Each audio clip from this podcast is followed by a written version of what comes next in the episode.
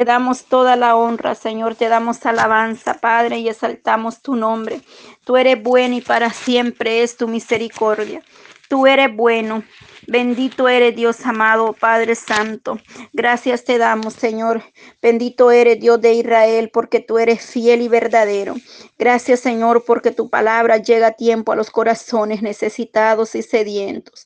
En este momento, Padre Santo en el nombre que es sobre todo nombre. No nos avergonzamos de proclamar tu nombre, porque tú eres bueno, tú eres el dueño del mundo, Padre Santo. Tú eres el creador de los cielos y la tierra, por lo cual vosotros no nos avergonzamos, Padre, de proclamar, de hablar de tu gran misericordia, porque verdaderamente, Señor, usted es fiel y es verdadero. El ser humano falla, pero tú permaneces siempre fiel con tu pueblo. Bendito Dios de Israel. En esta hermosa hora vamos a meditar en Filipenses 1 donde Pablo nos escribe y el tema de los filipenses, como ya sabemos, es el gozo de vivir por Cristo.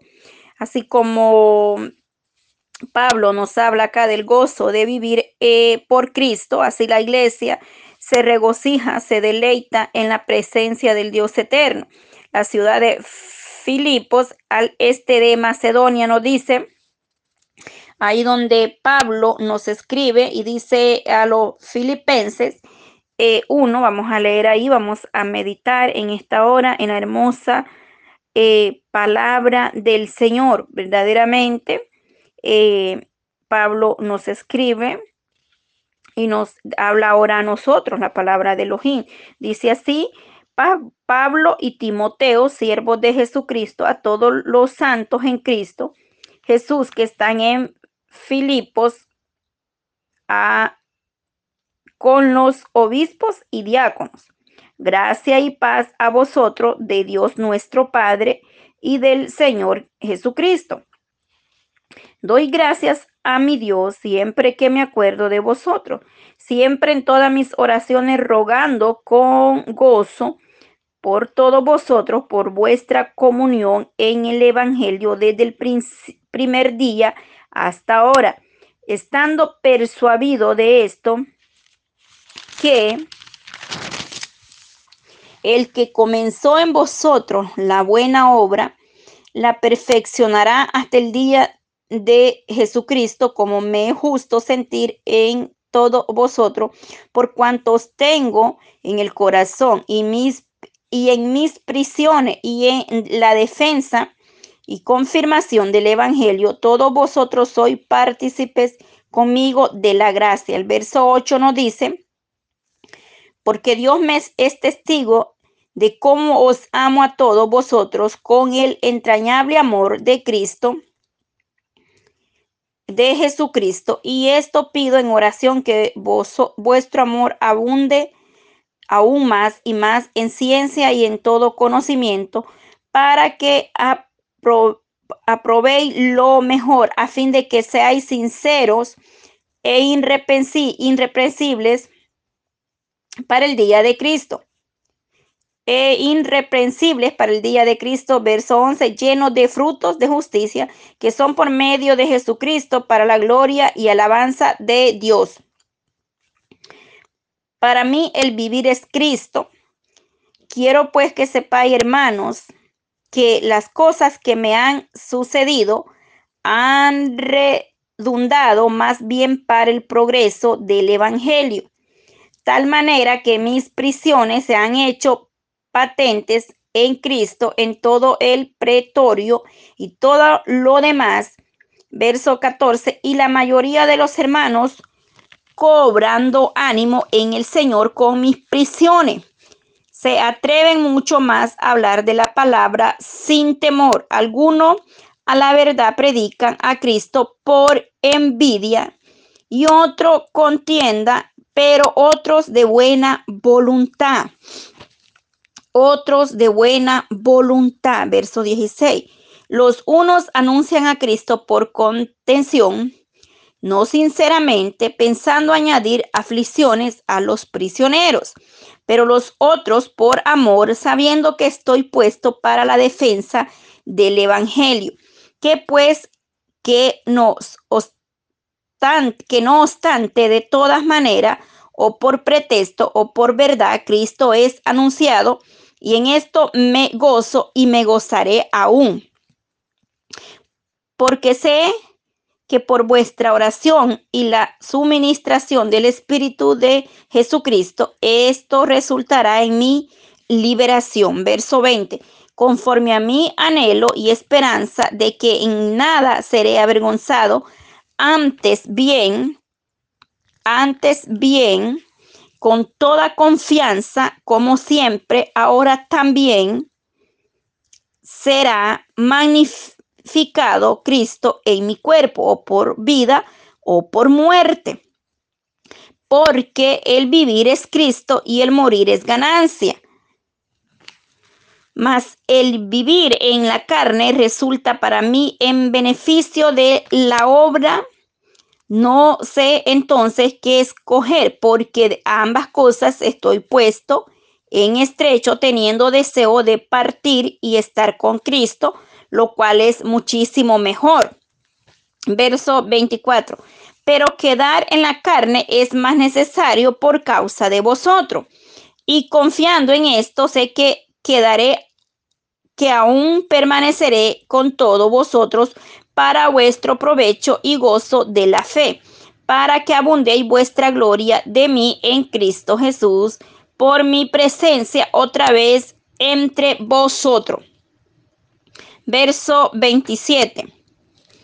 Solamente que os compartéis, comportéis como es digno del Evangelio de Cristo, para que o sea que vaya o veremos o que estemos ausentes, oigamos de de vosotros que estáis, que estáis firme en un mismo espíritu, en un mismo espíritu, combatiendo unánime la eh, unánime por la fe del Evangelio y en nada intimidados por lo que se oponen, que para ellos ciertamente es indicio de perdición. Mas para vosotros eh, os ha o es concedido a causa de Cristo no solo que creáis en Él, sino también que padezcáis por él.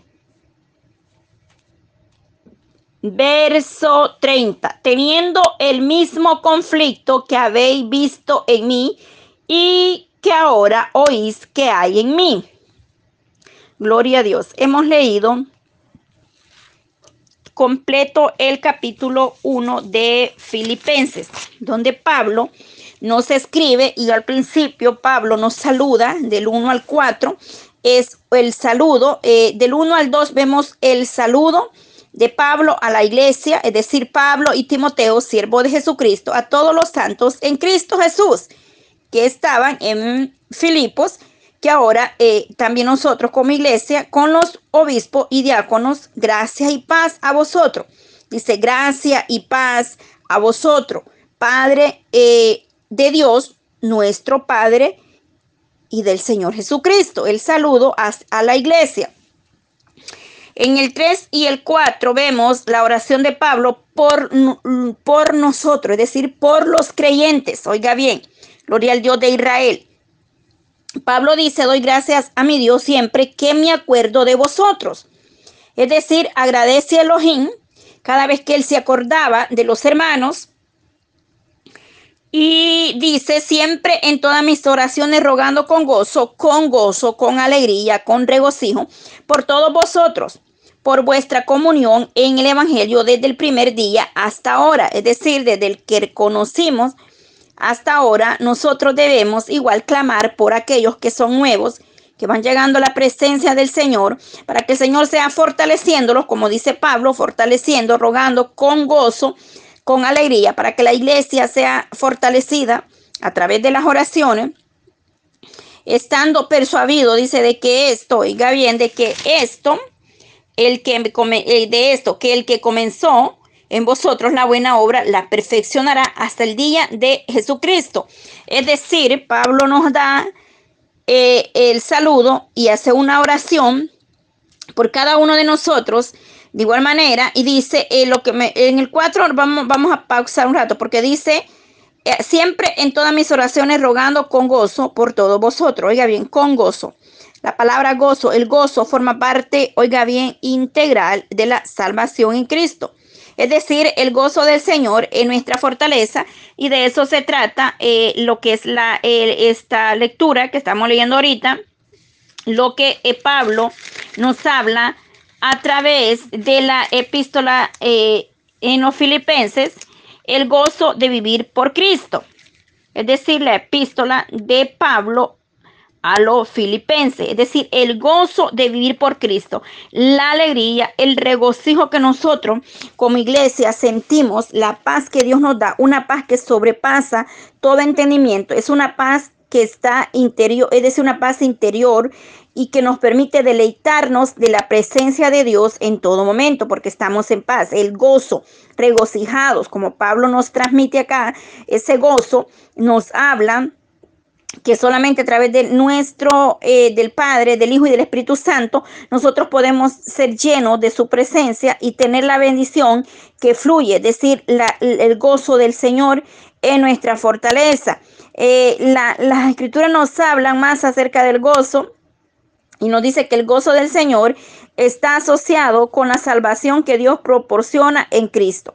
Y eso vamos a, nos manda a Primera de Pedro 1, 3 al 6 Salmo 5, 11, Isaías 35, 10. Esas citas nos citan para conocer más del gozo del Señor en nosotros. Y como la palabra de Dios también nos habla en Jeremías 15, 16 y Salmo 119, 14. Número 2, el gozo fluye de Dios como un aspecto del fruto de, de el Espíritu. Oiga bien, como un, eh, fruto del Espíritu, porque el que anda en el Espíritu andará, andará regocijado y gozado, como Pablo nos hace ver con gozo, con alegría. ¿Por qué? Porque es un fruto del Espíritu, dice también, recibe, oiga bien, automáticamente, sino que es algo que el Señor lo va dando mientras nosotros buscamos una comunión plena, una relación y una intimidad con Dios, con el Elohim de Israel, y a través de esa comunión, de esa búsqueda, del Señor nos llena de su gracia, nos, nos da más de su presencia y nos puede llenar con ese gozo. Verdaderamente el gozo del Señor es maravilloso porque nos hace estar en paz a pesar que hay problemas, a pesar que hay lucha, a pesar que hay situaciones duras, pero nosotros sentimos ese gozo, el gozo del, de la iglesia llega a ser mayor cuando, oiga bien, el Espíritu Santo nos da todavía esa llenura de su presencia y es una cercanía con el Dios eterno. El amor, la misericordia de Dios es grande y Él nos llena de su bondad y de su fidelidad.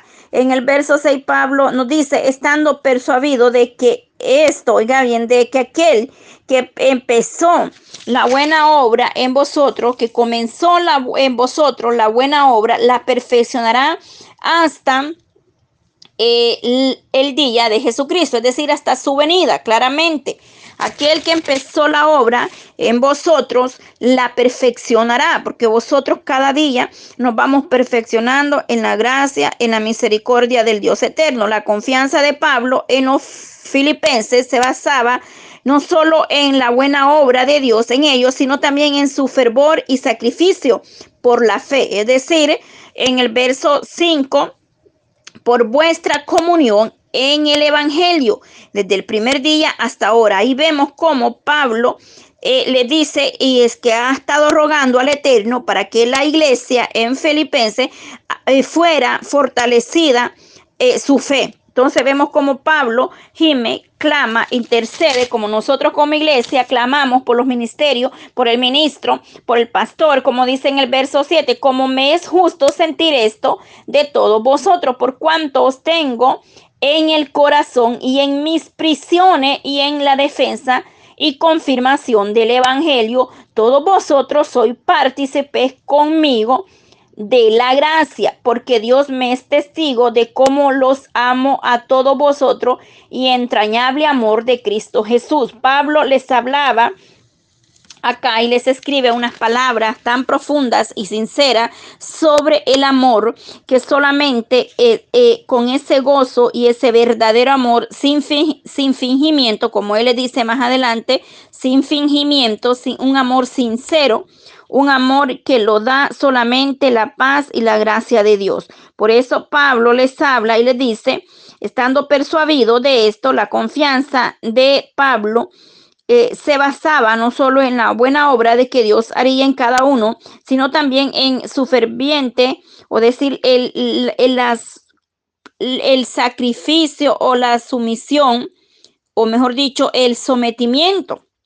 de la iglesia para buscar la presencia de Dios. Por eso Pablo escribió a, eh, los filipenses principalmente porque em, verdaderamente eh, él sabía que el gozo del Señor era su fortaleza. Por eso Pablo le dice acá, aún en mis prisiones, porque ¿dónde estaba Pablo? Cuando escribe la carta, estaba en la, en la prisión, en las prisiones, estas, estas cartas o epístolas las escribió desde la prisión. Por eso él dice, eh, los hago partícipes eh, em, por cuantos tengo en el corazón y en mis prisiones, es decir, y en la defensa y confirmación del Evangelio. Imagínense, este hombre trajo una celda, pero él se sentía regocijado, eh, se le deleitaba por lo que nos escribe y por lo que hemos leído y sabemos de la historia de Pablo, era eh, verdaderamente el gozo de este hombre, este varón, era tremendo, porque verdaderamente nosotros eh, perdemos rápido la confianza, nos desanimamos. Tal vez el, el, problema es tan pequeño, pero no importa el problema o la situación que usted esté pasando. Mire, cuando usted se sienta frustrado, se sienta decaído, desanimado, que sienta que su problema es grande, vamos a estudiar la palabra. La palabra de Dios nos conforta, nos alienta, nos levanta, nos restaura, nos vivifica a través de la palabra. ¿Por qué? Porque ahí, ahí encontramos nosotros palabra de aliento, testimonio de lo que pasaron los siervos del Eterno para poder alcanzar la misericordia. Y hoy son testimonios para nosotros. Y hoy ellos nos han dejado a través del Espíritu Santo, Dios ha dejado la palabra para que nosotros seamos sustentados y para que nuestra fe crezca aún mucho más. Cuando yo leo esto, mi fe crece más porque pongo la, confianza y digo, si el Señor lo pudo hacer con ellos, lo hará con nosotros, porque el mismo Dios hemos nosotros creído, el mismo Dios tenemos nosotros, no hay otro, es el mismo, el Dios de Pablo, el Dios de Moisés, el Dios de Abraham, el Dios de, eh, es que es el mismo. No importa, pero verdaderamente el problema no importa cómo sea de difícil, Dios hará la obra en nosotros cuando nosotros ponemos la confianza y la, y la mirada. La fidelidad de Dios siempre es eh, de provecho para los creyentes fieles, pero nada sirve para los que eh, resisten o se oponen a la verdad o a la gracia. De nada sirve. ¿Qué nos dice en el verso, en el capítulo 2, verso 13? Vamos a ver si estoy. Eh, dice, porque Dios es que Dios es el que en vosotros produce así el querer como el hacer por su buena voluntad, por la buena voluntad, porque vosotros nada queremos hacer por nuestra propia cuenta, mas por la gracia, por la misericordia de Dios, vosotros podemos alcanzar misericordia, pero resistiendo no haremos nada, ni no nos tendrá nada de provecho el resistir o oponernos a la verdad o a la gracia de Dios, es decir, humillados, y Él hará en vosotros lo que tiene Él que hacer, porque aunque nosotros no podamos, en nuestra carne o en nuestra fuerza, pero el Señor nos fortalece a través de su presencia. En el verso 9 le dice, y esto pido en oración, que vuestro amor abunde aún más en ciencia y en todo conocimiento, para que aprobéis lo mejor a fin de que seáis sincero, oiga bien, sincero, una sinceridad, unas palabras que puedo sentir que Pablo las expresa sinceramente cuando le dicen, en el verso 7 le dice, como me es justo sentir esto por todos vosotros, por cuanto os tengo en el corazón y en mis prisiones, puedo sentir la sinceridad que salía de ese corazón. Y él dice, y de esta manera él pide en oración que vuestro amor abunde aún más en ciencia y en todo conocimiento para que para que aprobéis lo mejor a fin de que seáis sincero, irreprensible es decir, aprobados para el día de Cristo, para el día de Cristo, la venida del Señor Jesucristo está a la puerta y Él viene por una iglesia sincera, una iglesia que le busca irreprensiblemente sin mancha y sin arruga, lleno de frutos de justicia que son por medio de Jesucristo para la gloria y alabanza de Dios. Es que nadie va a dar fruto fuera de Dios, solamente en la misericordia y en la presencia de Dios podemos dar esos frutos de los que Pablo nos dice acá, llenos de frutos de justicia que son por medio de Jesucristo. Solamente a través de Jesucristo nosotros podemos dar fruto, dar testimonio del Dios vivo, del Dios real y del Dios verdadero, aunque hayan posiciones o aunque hayan luchas o aunque muchos no crean, se burlen, pero Dios es real. En el 9 dice, vuestro amor abunde. Pablo dice, abunde en conocimiento. El amor es de Cristo. El amor de Dios debe, oiga bien, el amor de Dios un amor que sobrepasa todo conocimiento o entendimiento, porque es algo real, algo sincero y el único amor que puede ser verdadero para nosotros es el amor de los de Israel en vosotros. Porque verdaderamente eh, el amor de Dios es grande que nos libertó y nos dio vida y, en abundancia. Para que dice que eh, eh, en ciencia significa que el creyente mediante el amor y el conocimiento discierne lo bueno y lo malo. A eso se refiere lo que dice el don de ciencia o la ciencia, que el mediante el amor y el conocimiento discernir lo bueno y lo malo es que es, se sabe discernir lo bueno y lo malo de este mundo a través del, del discernimiento de espíritu. Así que conocer la palabra de Dios y hacer la voluntad de Dios nos trae como es como tener el conocimiento que expresa acá Pablo y dice a la obediencia y a la cercanía con Dios y la comunión con Él. Es decir, por eso le dice, y esto pide en oración, para que eh, abunde en vosotros eh, que eh, abunde eh, aún más, para que vuestro amor, dice, vuestro amor abunde aún mucho más en ciencia y en todo conocimiento, para poder discernir lo bueno y lo malo. En el 10 les dice, sinceros e irreprensibles, sinceros, sincero, significa ninguna mezcla del mal, es decir, sin hipocresía, sin falsedad, sin fingimiento, irreprensible irreprensible significa que no ofendamos a Dios ni a otras personas, es decir, sin tacha, sin mancha o sin arruga. Es decir, como dice la palabra, sin santidad nadie verá al Señor. Y eso debemos de nosotros tratar de luchar cada día para estar irreprensibles en aquel día hasta su venida, porque verdaderamente este mundo pasa y sus deseos, pero dice que el que hace la voluntad de los permanece para siempre. Por eso no debemos nosotros poner la mirada ni dejarnos llevar por las vanidades ni los deleites de este mundo, porque Jesucristo no viene por una iglesia corrompida, Él viene por una iglesia sin mancha y sin arruga. Pablo aquí nos da una descripción y dice que lleno de fruto del el Espíritu, eh, eh, lleno de frutos de justicia, eh, frutos de justicia. ¿Y cómo se logran? Solamente son por medio de Jesucristo. Pablo nos da la respuesta cómo poder nosotros lograr esos frutos. Solamente a través de nuestro Señor Jesucristo, a través de la búsqueda del sometimiento, es como nosotros vamos a llegar verdaderamente a conocer la gracia, el gozo, la fortaleza del Señor en vosotros. Aleluya. Luego el, el 12 dice, quiero que sepáis, eh, para mí el vivir, oiga bien, es Cristo. Pablo habla lo que significaba el gozo la alegría, el servir a Cristo.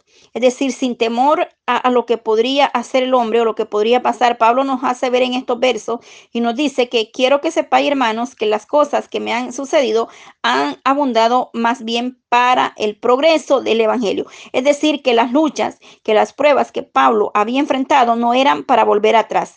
Es que ese es el problema de la iglesia hoy en día Hoy en día la iglesia pasa por una problemita o tienen luchas o cualquier que sea y ya, ya no oran, ya no, ya no cantan, ya no adoran a Dios, ya no van a la iglesia, ya no leen la palabra, se caen, se, se van al, al mundo, eh, no quieren saber nada con Dios. Más Pablo nos hace aquí claro ver y dice, quiero que sepáis hermanos que las cosas que me han sucedido, ¿y dónde estaba Pablo? Estaba en una cárcel eh, y usted conoce la historia de Pablo, todo lo que Pablo tenía que pasar para hablar la palabra.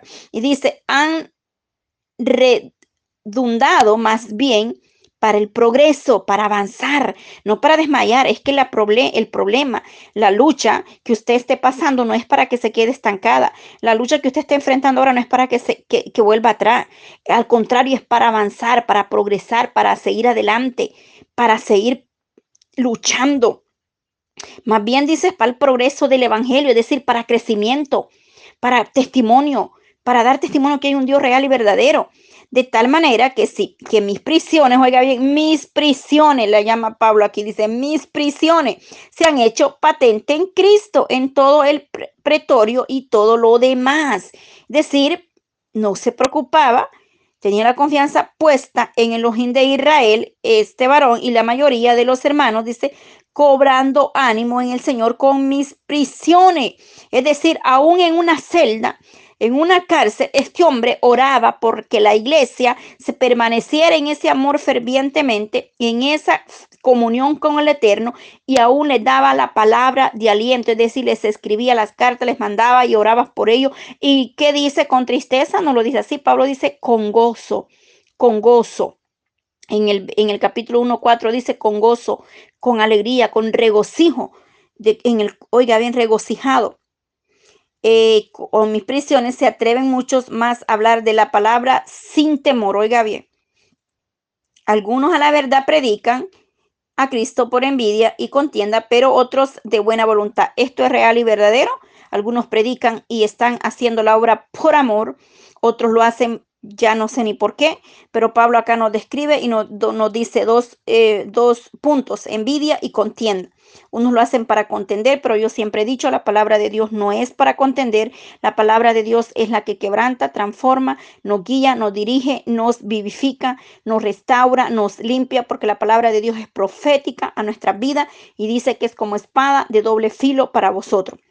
La palabra de Dios no es para pelear, no es para contender, no es para ver quién, eh, no es competencia, es que no es quien sepa más, quién sabe más, no, esto no es competencia, esto no es para contienda, esto es para que el Señor obre en los corazones y se quebrante toda dureza y las almas puedan venir al conocimiento pleno de Jesucristo. Y Pablo lo sabía y conocía verdaderamente estos puntos. Hoy en día eh, muchos predican por negocio, eh, por, por, lo que sea a un evangelio acomodado, pero verdaderamente eso no es así. El 16 dice, los unos anuncian a Cristo por contención. Oiga bien, esto está, hoy en día se ve y esto está eh, aún vigente. Esto es así. Muchos eh, contienden, pelean por negocio y tantas cosas que hacen. Otros eh, no, no sinceramente, oiga bien, falsos, hay muchos falsos. Más adelante, Pablo nos dice unas palabras bien fuertes que cualquiera dice, oh, qué tremendo pero es palabra de Dios. Eh, por, eso nosotros debemos de clamar al Eterno que nos dé de discernimiento para que nosotros podamos discernir. Porque mire lo que Pablo nos, nos, está diciendo en estos versos. Y en el capítulo 3, verso 2, Pablo nos dice, guardaos de los perros, guardaos de los malos obreros y guardaos de los mutiladores del cuerpo. Aquí está claramente a lo que Pablo nos está hablando en el capítulo 1, eh, desde el, vamos a ver, yo diría que desde el 14. Dice, hace todo sin murmuraciones. Eh, vamos a ver, permítanme. Estamos en el, desde el, eh, desde el 15 porque ahí nos empieza a hablar, perdón, en el 15, algunos la verdad predican a Cristo por envidia. Entonces, en el capítulo 3 vemos lo que Pablo nos dice más adelante, palabra fuerte, dice, guardado de los perros, guardado de los malos obreros, guardado de los mutiladores del cuerpo. Oiga bien, de esos está, ahí nos habla acá y dice, pero em, algunos predican por contención, no sinceramente, pensando añadir aflicciones a mis prisiones, pero los otros por amor, oiga bien, otros por amor. Entonces, pero otros por amor sabiendo que estoy puesto para la defensa del Evangelio. Porque Pablo defendía el ministerio, defendía la causa, la verdad, la justicia, que pues que no ostente de toda manera o por pretexto, por verdad, Cristo anunciado. Cristo es anunciado y en esto me gozo y me gozaré aún más. Oiga, aún dice. Es decir, él se gozaba de la manera en la que fuera, pero él se regocijaba y se gozaba. En el, en, el 17 dice, sincero, em, en el 1.10 dice, sinceros, irreprensible, la defensa del Evangelio nos dice en el verso 17. Eh, Dios le dio a Pablo una importante tarea de defender el mensaje del Evangelio. Como representa la escritura, asimismo se espera que todo creyente defienda la verdad. Nosotros como iglesia debemos defender la verdad y la justicia. Como Pablo al igual defendía la verdad, o decir el mensaje, el ministerio. Así nosotros debemos oponernos a la falsedad, a la mentira, es decir, eh, eh, orar siempre para que Dios vaya añadiendo los dones, los ministerios, para que Dios vaya dando eh, eh, cada día la obra vaya creciendo, para que cada día vaya eh, como en la luz de la aurora de aumento en aumento, hasta que el día sea perfeccionado. porque sé por vuestras oraciones y la suministración del Espíritu de Jesucristo, esto resultará en, mis, en mi liberación, en mi liberación, dice el verso 19.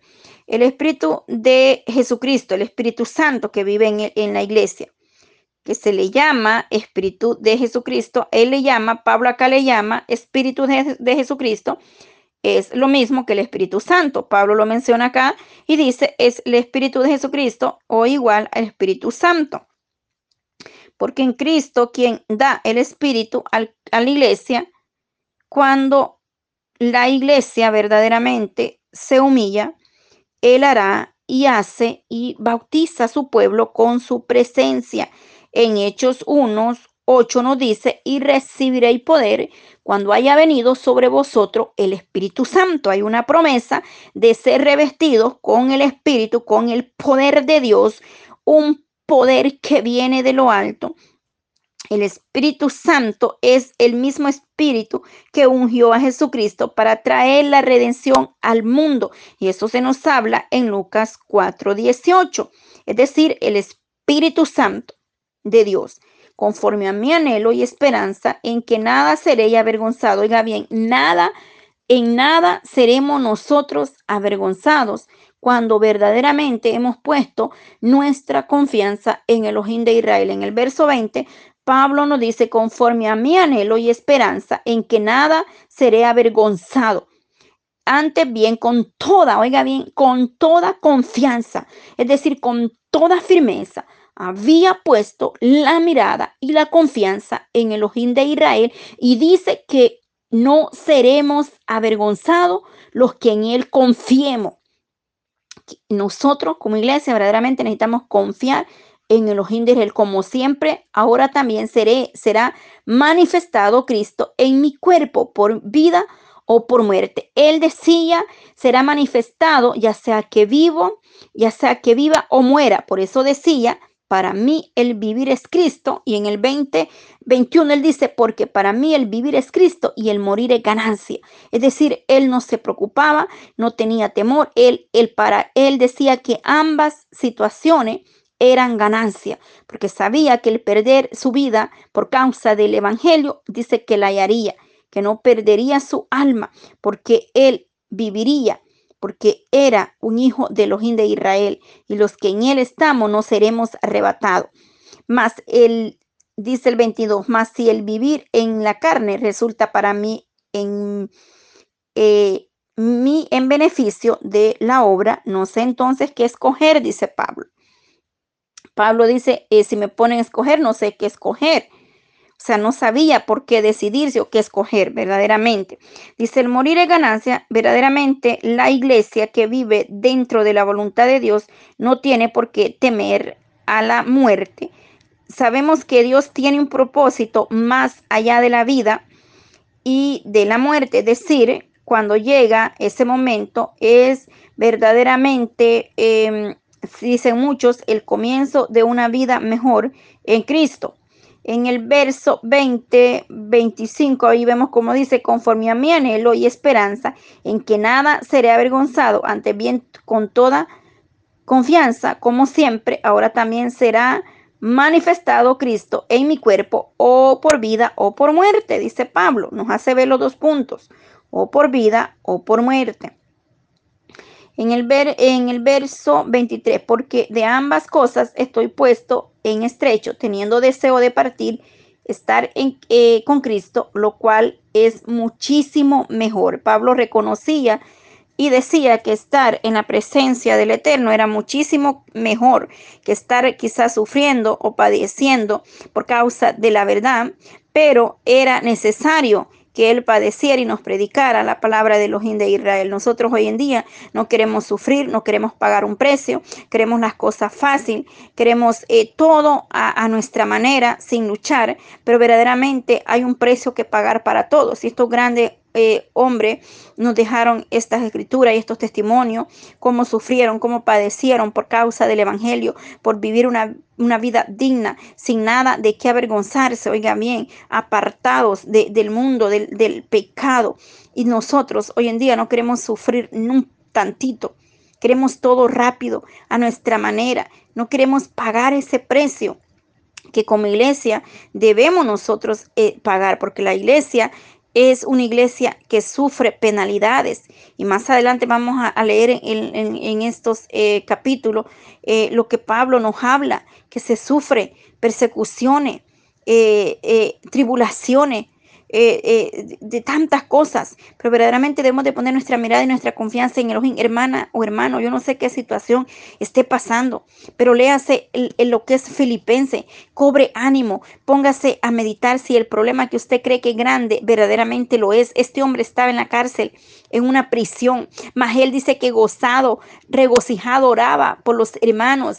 Oiga bien, les escribía estas cartas con gozo, con alegría, pedía para que crecieran espiritualmente, para que la paz de Dios abundara en ellos, en vosotros. De igual manera nosotros oramos los unos por los otros para que el Señor nos dé la fuerza, la fortaleza, porque a veces en el problema nos detenemos, porque a veces en el problema nos desmayamos, eh, ya no queremos orar, ya no queremos buscar la misericordia de Dios. ¿Acaso el problema lo, lo es más grande que Dios? No. Dios es más grande que cualquier circunstancia, que cualquier problema. Levántese en el nombre de Jesús y deje de quejarse, deje de quejarse, deje de mirar el problema. Mire a Dios, mire a Dios, no pierda la mirada. Mire hacia arriba, mire al Creador de los cielos y la tierra. Nada hay imposible para Dios. Puede estar al borde de, a dar un, puede estar al borde de un abismo, quizás un pie más y se va a hundir según usted, pero déjeme decirle que ahí Dios extenderá su mano de misericordia y la levantará, la sacará, no importa el problema, no importa la situación, Dios hará la obra, Dios llegará a tiempo. Dios obrará en su vida, ya sea para bien o para mal, ya sea que Dios le dé una respuesta de un no o de un sí, pero el Señor sabe lo mejor, el Señor sabe lo que tiene para nosotros, pero no desmayemos, no dejes que tu problema te estanque, no dejes que el problema te arrastre, más bien como dijo Pablo, Pablo dice claramente que, que, era, era, para el progreso del Evangelio. Dice, quiero que sepáis, hermanos, que las cosas que me han sucedido han abundado más bien para el progreso del Evangelio. Es decir, han sido de bendición. Que la lucha, que el problema, que la situación que estés pasando sea de bendición espiritual para levantarte, para hacerte fuerte, para hacerte eh, crecer espiritualmente, no para mirar atrás. Dice el verso 24, pero guardar, dice, en la carne, más es necesario por causa de vosotros. Y confiando en esto, sé que quedaré que aún permaneceré con todos vosotros para vuestro provecho y gozo de la fe, para que abunde vuestra gloria de mí en Cristo Jesús por mi presencia otra vez entre vosotros. Oiga bien, es que siempre Pablo le daba la gloria y la honra al merecedor. El verso 27, solamente que os compartéis, comportéis, dice, oiga bien, solamente que os comportéis como es digno del Evangelio de Cristo, para que sea que vaya a veros o que estéis ausente, oigáis de vosotros que estáis firmes Pablo le decía, quiero oír de vosotros que estéis firmes, que estéis firmes, parados en la brecha, no débiles, no flaqueando, sino firme, firme. Yo sé, y usted va a decir, ay hermana, pero es que usted no está pasando el problema que yo tengo. Ese problema te va a, te va a dar la, la victoria. Pero si tú te rindes a Elohim de Israel, pero si tú te rindes ante el problema, no va a suceder nada. En un mismo, oiga bien, cómo debemos debe de estar la iglesia, en un mismo sentir, en un mismo espíritu, le dice Pablo, combatiendo, unánimes, unidos, en un mismo sentir, en, un sola, en una sola fe, un Señor creyendo que así vamos a vencer las adversidades de este mundo. Unánime por la fe del Evangelio, unidos, unidos, unidos, combatiendo, dice, unánime por la fe del Evangelio, en un mismo espíritu, es decir, en un mismo sentir, en un mismo anhelo, en un mismo enfoque. Aquí hay de diferentes lugares, de diferentes naciones, pero es que nos une esa fe, esa esperanza en Cristo Jesús de Nazareno y en Él obramos. Estáis firme en un mismo sentir, estar firmes cada día. La verdadera esencia de la unidad del Espíritu consiste en vivir en una manera digna, permaneciendo firmes en un mismo espíritu y un mismo propósito, es decir, una misma visión espiritual, luchando juntos como soldados de Jesucristo, como un ejército del reino de los cielos contra la apostasía para defender o para la defensa del Evangelio de acuerdo a la misericordia de Dios, defendiendo siempre la verdad contra quienes se oponen a la verdadera palabra. Así debe de estar la iglesia, unida, guerreando para que la palabra del Eterno llegue donde tiene que llegar, para que la palabra de los se siga hablando tal como está escrita. Pero verdaderamente la iglesia, eso es lo que le hace falta, la unidad, la sinceridad, la humillación a la presencia. Es que nos hace falta ser más humilde, nos hace falta ser más sincero, nos hace falta estar más unidos, estar en ese mismo sentir. Es que es imposible que dos anden juntos si no estuvieran de acuerdo. ¿Cómo pues eso sería imposible? Por, lo cual la iglesia debe de estar en un mismo sentir, la iglesia debe caminar en una misma dirección, unidos, clamando misericordia los unos con vosotros. Verdaderamente eh, eh, es muy importante escudriñar la palabra, porque en ella aprendemos y el Señor a través de su, de su misericordia nos va a ir dando el entendimiento, el discernimiento. La misma palabra da testimonio la misma palabra nos da respuesta a muchas preguntas. La misma palabra nos responde y nos da la respuesta que a veces estamos esperando, porque verdaderamente lo que nos hace falta es leer la palabra. Y en nada estar intimidados por los que se oponen, para aquellos ciertamente es inicio de perdición. Todo aquel que se opone a la verdad, que dice aquí Pablo, es indicio de perdición, porque el que no acepta y el que no está con la verdad, pues está con, la, con, la, con lo falso, la falsedad.